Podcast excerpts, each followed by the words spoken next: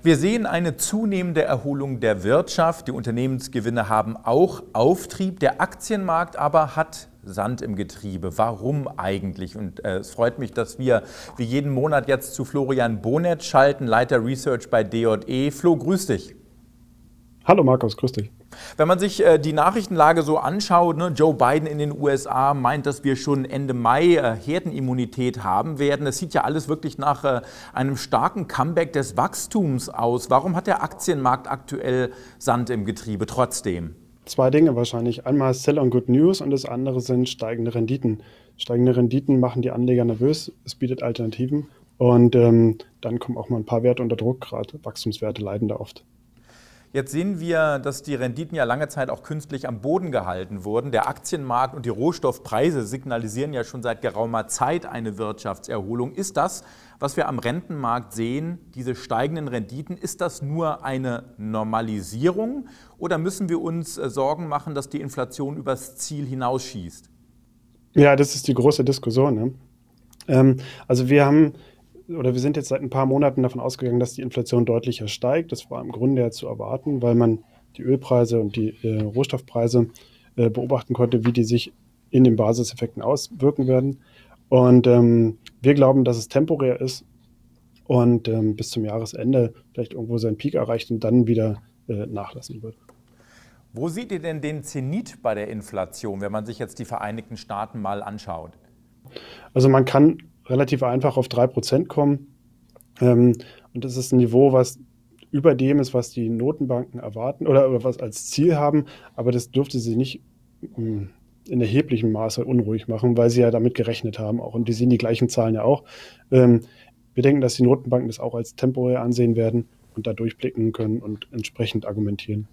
Wenn man sich jetzt aber mal die Wirtschaftsdaten anschaut und auch die Inflationszahlen, wir haben den deutlich gestiegenen Ölpreis, wir sehen auf breiter Front steigende Rohstoffpreise, wir sehen, dass viele Firmen von Engpässen sprechen, wir haben Engpässe in der Chipindustrie, für die Autoindustrie. Und jetzt auf einmal öffnet sich auch noch die Wirtschaft, vielleicht sogar schneller, als man erwartet hatte. Besteht hier nicht das Risiko, dass diese Annahme einer temporären Inflation, dass das möglicherweise falsch sein könnte? Also man muss das immer mit einkalkulieren, dass man auch falsch liegen kann. Ne? Aber mh, hm, diese Sachen, die Kapazitäten sind ja grundsätzlich da. Ähm, und wir hatten auch bei einem Arbeitsmarkt, der knapp 3% ähm, betrug, also die Arbeitslosenquote, hatte man keine hohe Inflation oder eigentlich gar keine. Und ähm, wir sind trotzdem noch in einem globalen Wettbewerb und wir glauben nicht, äh, dass trotz zum Beispiel auch hoher Sparquoten, ähm, wenn die aufgelöst werden, dass die Inflation wirklich lange übers Ziel hinausschießt. Du sprichst einen wichtigen Punkt an. Äh, viele Verbraucher, und das haben wir in den USA genauso wie in weiten Teilen Europas, haben im Zuge des Lockdowns natürlich zu Hause gesessen. Was macht man? Ein bisschen E-Commerce, ein bisschen Shopping, aber im Großen und Ganzen wird gespart. In den USA sitzen wir mittlerweile auf 1,5 Billionen Dollar an überschüssigen Ersparnissen. In Europa, in Frankreich sind es 125 Milliarden, in Deutschland sollen es etwa 66 Milliarden Euro sein. Wenn jetzt also der Lockdown zunehmend gelockert wird und wir kehren zu einer, sagen wir mal, anderen und neuen Normalität zurück, besteht nicht die Gefahr, dass wir hier einen unglaublichen äh, Nachfrageboom erleben und jetzt nicht nur Inflation bei Waren bekommen, sondern plötzlich auch mhm. im Dienstleistungssektor?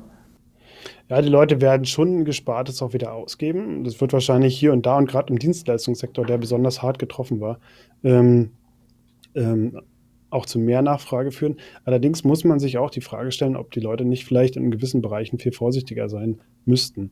Die werden wahrscheinlich zu ihrem normalen Verhalten zurückkehren, aber auch diese Sachen sind ja temporär. Irgendwann sind diese Ersparnisse vom letzten Jahr wieder aufgebraucht und dann hat man da auch keinen Inflationseffekt, der über Jahre jetzt ähm, tragend ist. Dafür bräuchte man wirklich steigende Löhne. Und die Verhandlungsmacht sehen wir im Moment nicht. Nicht in also, allen Bereichen, vor allen Dingen nicht in den unteren Bereichen. Also temporär steigende Inflation, das seht ihr. Wir sehen auch schon steigende ja, Renditen ja. bei den Staatsanleihen. Das ist auch schon da. Aber wir haben mittlerweile auch die Notenbanken, die EZB, die japanische Zentralbank, jetzt auch die amerikanische Notenbank. Und alle scheinen zu betonen, wir stimulieren weiter und wir haben die Renditen der Staatsanleihen im Auge. Werden die Notenbanken eingreifen? Hm. Sollten die Renditen zu stark steigen? Ja, das sind ja genau die Punkte ähm, die Inflation, wenn sie steigt, ist ja eigentlich nur dann ein Problem, wenn die Notenbank ähm, reagiert und einbremst. Wenn die Notenbank äh, nicht einbremst und äh, die Renditen sogar versucht unten zu halten, weiter stimuliert und gute Unternehmen ihre, ähm, ähm, ihre Preise durchsetzen können und, und anheben können, dann ist es ja sogar positiv, zumindest für die Unternehmen am Aktienmarkt, für die es zutrifft. Und die versuchen einfach zu kaufen. Also es muss nicht schlecht sein für den Aktienmarkt steigende Inflation. Also wenn wir diese Kombination haben, äh, starke Wachstumserholung, eine Notenbank, die die Renditen unter Kontrolle hält, bleibt das Umfeld insgesamt also weiter bullisch für die, für die Aktienmärkte. Richtig. Und wir sind auch weiter konstruktiv. Äh, wie, äh, wie muss man sich eure, Positionieren, eure Positionierung heute vorstellen? Also wir sind relativ hoch investiert. Wir haben sehr wenig Cash. Ähm, wir versuchen wirklich am Markt dabei zu sein. Jetzt sieht man hier und da, dass die, dass die Kurse ein bisschen runterkommen. Das kann man halt nutzen, um nachzukaufen, wo man, wo man Cash hat. Aber wir sind weiter für die ersten Monate zuversichtlich. Auch wenn man jetzt ganz einfach rangeht, Saisonalität ist normalerweise so zweite Februarhälfte ein bisschen schwächer. Das hat auch wieder funktioniert. Äh, und bis April ähm, ist jetzt wirklich nur eine Daumenregel. Aber ähm, sehen wir da eigentlich äh, keine großen Störfeuer. Zumal monetär wirklich, das war ja mal unser Argument, ähm, wir wirklich Rückenwind haben, äh, der extrem ist. Ja, Gegenwind hat dafür der Tech-Sektor. Wir sehen auch etwas weniger negative Realzinsen. Wir sehen jetzt einen leicht erholten US-Dollar äh, und wir haben viele andere Branchen, die mittlerweile auch wieder Geld verdienen und dem wir Wachstum sehen. Äh, ist der Tech-Sektor eurer Meinung nach immer noch eine Buy-the-Dip? Äh, ist das immer noch ein Buy-the-Dip-Szenario? Wir glauben, dass der Tech-Sektor strukturell langfristig interessant ist. Ähm, und da sollte man sich nicht komplett verabschieden. Und wenn man jetzt mal schaut, die Underperformance des Tech-Sektors hält ja im Grunde schon ein halbes Jahr an. Das ist vielen gar nicht so bewusst, aber die großen Tech-Werte sind ähm, zweistellig schlechter gelaufen als der Gesamtmarkt.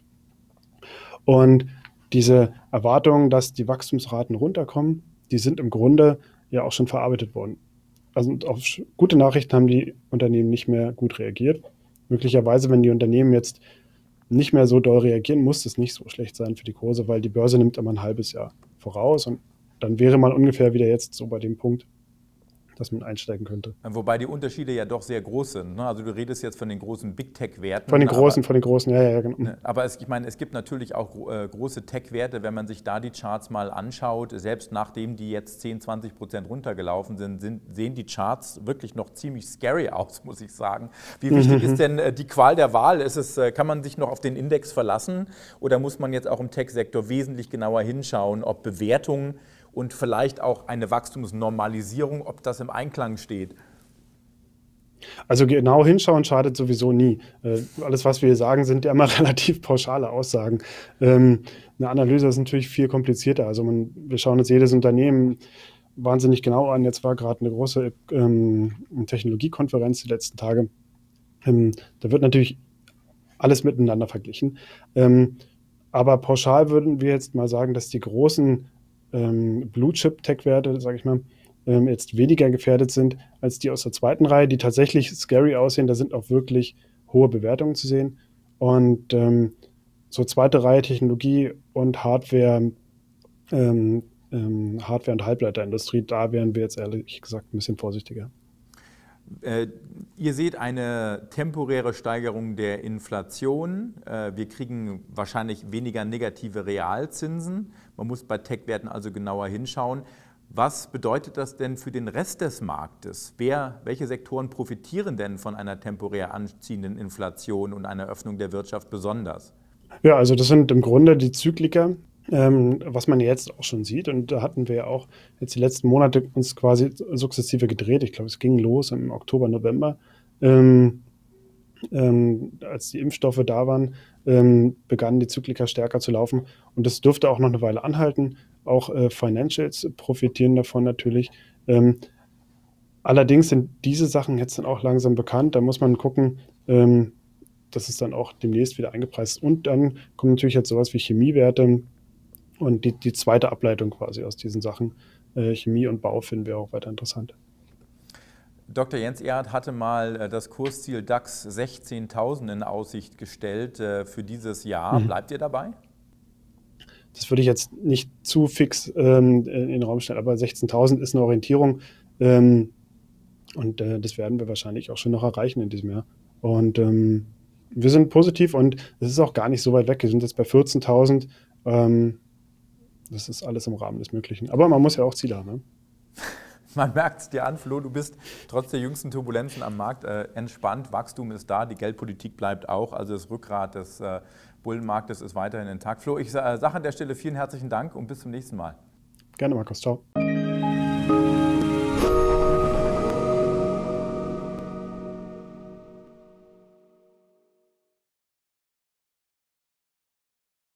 Solid West ist die Online-Vermögensverwaltung der DJE Kapital AG und erbringt keine Anlage-, Rechts- und/oder Steuerberatung. Informationen zu Finanzinstrumenten, dem Kapitalmarkt und sonstige für die Vermögensanlage relevanten Themen in diesem Podcast dienen ausschließlich der Information. Dieser Podcast stellt weder eine individuelle Anlageempfehlung noch eine Einladung zur Zeichnung oder ein Angebot zum Kauf oder Verkauf von Wertpapieren oder sonstigen Finanzprodukten dar. Für die Richtigkeit und Vollständigkeit der Informationen kann keine Gewähr übernommen werden. Kapitalanlagen bergen Verlustrisiken. Das gilt auch für eine professionelle Vermögensverwaltung. Bitte beachten Sie dazu die umfassenden Risikohinweise auf unserer Website unter solidwest.de/risikohinweis.